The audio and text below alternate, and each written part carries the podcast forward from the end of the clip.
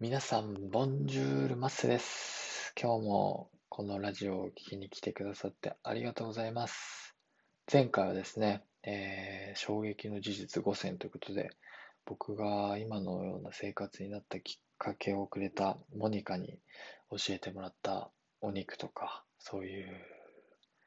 えー魚さんとか、そういうものを育てるのに、え生産するのに、どれだけ地球に負荷がかかっているか、そんな衝撃の事実を5つお話しさせてもらいましたけれども、今日はですね、前回お話しできなかった、え事実を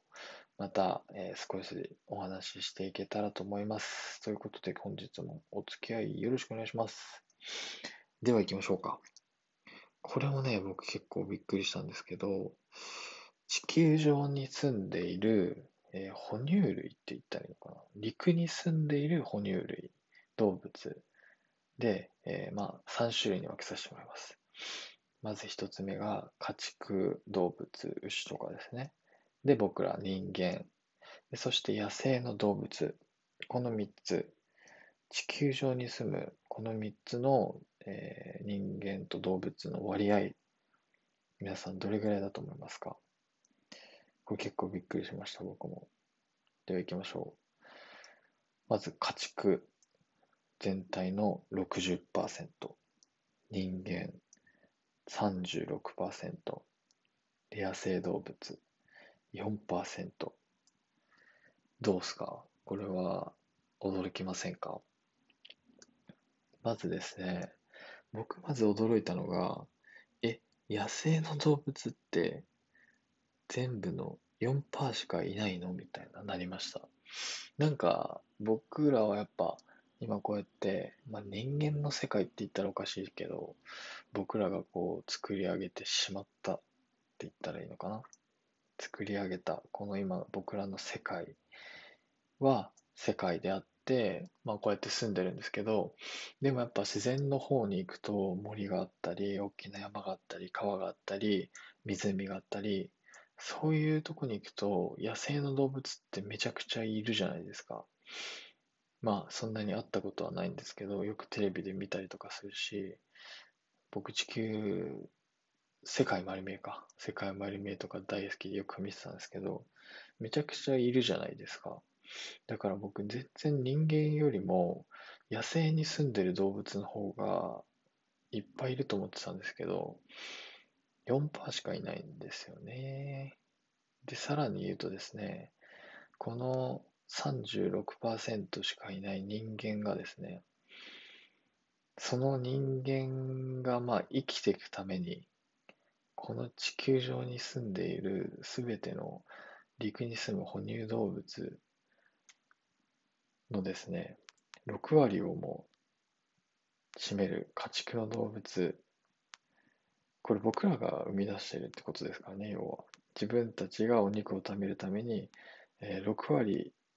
だからもう人間より多いってことなんですよ、この家畜の動物が。それだけ僕らがお肉を、まあ、日々の中で必要としていて、食べていて、消費していて、そのために、えーこれだけもの、これだけの割合の、えー家畜の動物が今必要になっているという事実なんですね。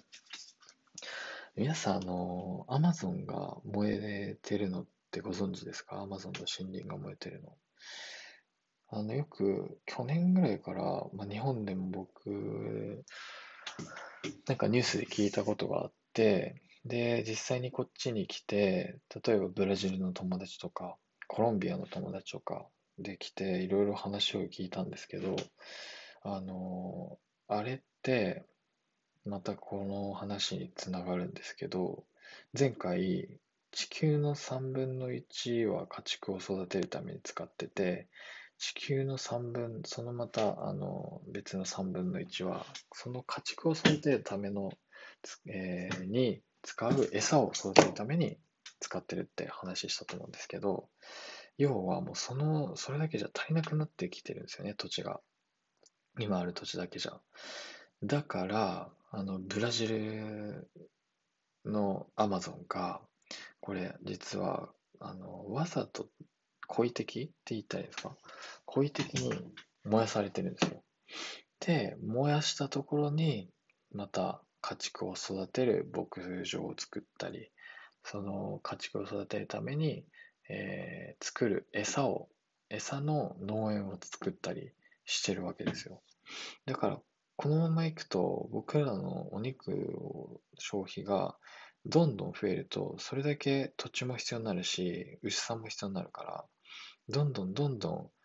もっともっと地球が削られちゃうわけですよね。だから、僕は今こういう生活に切り替えてます。どうですか、皆さん？どう思いますでしょうか？はい。ということですね。あのよく言われる、あの、簡単な考え方というか、まあ、なんていうのかな、スローガンみたいな感じですかね。をちょっとご紹介したいと思うんですけれども、まあ、ベジタリアン、菜食主義者っていうんですけども、菜食すると、まあ、要は野菜生活の、えー、中心の生活に切り替えると、毎日ですね、まず一匹の動物の命が救われます。はい、続きまして、20キロほどの食料が節約されます。さらに、4100リットルほどの水が節約されます。そして、2平方メートルほどの森林が守られます。もう一度いきます。菜食すると毎日1匹の動物の命が救われて、20キロほどの食料が節約され、4100リットルの水が節約され、2平方メートルの森林が守られるんですね。はい。まあ、要はこれは先ほどのアマゾンの話じゃないですけど、要はそのお肉を生産するために、えー、僕らの地球がどれだけ犠牲になってるかっていうのをこれまでずっと話してきたと思うんですけれども、僕らが消費を少し、いつも毎日お肉を食べてたのを、例えば、えー、一日のうちのお昼は絶対に今日は食べないぞとか、は7日間のうちの、えー、1日は今日は野菜生活の、えー、日にするとか、それだけで、あのー、変わるんですよ。なので、僕らにできることは本当にたくさんあるので、少しでもあのこういった事実を知っていただいて、まあ、僕のように、あのな生活になってくださいとは強要しないんですけど、なんていうのかな。知らないで生きているよりも、こう知って何かこう意識しながら、私に何ができるだろうとか、僕に何ができるだろうとかっていうことが、あのちょっとでも考えるきっかけになったらなって思います。はい。で、もう一つですね、今、あの、環境温暖化じゃなくて地球温暖化っていうのが叫ばれてると思うんですけども、まあ、年々気温は少しずつ上がっていってるわけですよね。でですね、今のこのままの生活、たくさんのお肉が消費される世の中、生活で、このまま、例えば気温が2度上がったとしたらどうなるか、皆さんご存知ですか？このままの生活で待っている未来ですね。一つ目、これ4つあります。一つ目、感染症が拡大する。二つ目、干ばつ、あの、なんていうんですか、水不足で、えー、食料が不足しちゃう。三つ目、洪水とか、もう猛暑とか、そういった異常気象がどんどん出てくる。そして最後、農業の生産が低下する。この4つが僕らがが今の生活を続けていく、いった時の、えー、世界の末でございます。まあ、あの、聞いたこともある方がいっぱいいると思うんですけども、まあなんか巷では、あの、このコロナの発生も、あの、気温の上昇が一つ原因になってるっていうことも言われたりもしますし、まあ、あの、コロナじゃないにしても、これからどんどん気温が上がっていったら、あの、今まではもう本当にジャングルの本当に一番奥のあったかいところでしか生きれなかった菌とか、そういう今まで発見されてこなかった感染症が、要は僕らが生活しているところまで降りてきてしまう。そこでも、えー、生きてしまうので、本当にもうこのコロナとはもう比べ物にならないぐらいの感染症が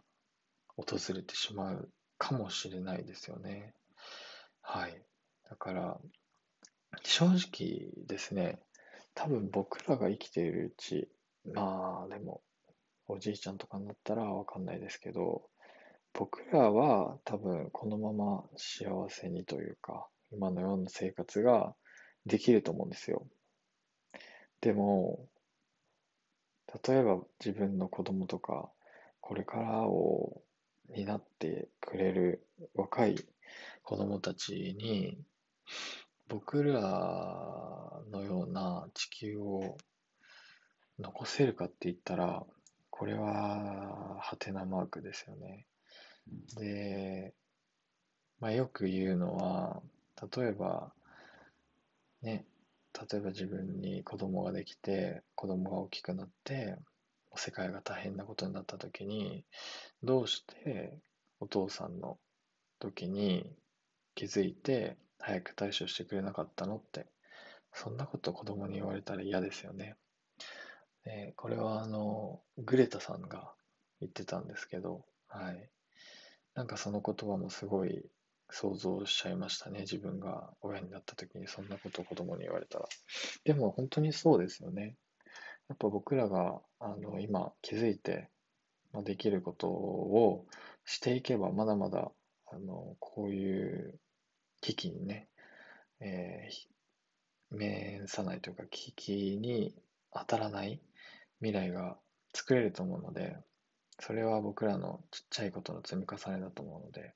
そのためにできることを僕らがしていけたらいいんじゃないかなって、えー、思って生活します。はい。ということで、第3回の今日はですね、えー、前回に引き続き、まあ、衝撃の事実、僕にとっては衝撃の事実ですけども、皆さんにとってはいかがだったでしょうか。これからもですね、こういったことを発信していきますので、えー、ぜひまた来ていただけたらと思います。いつもご視聴ありがとうございます。では、今日はこの辺で、チャオチャオ。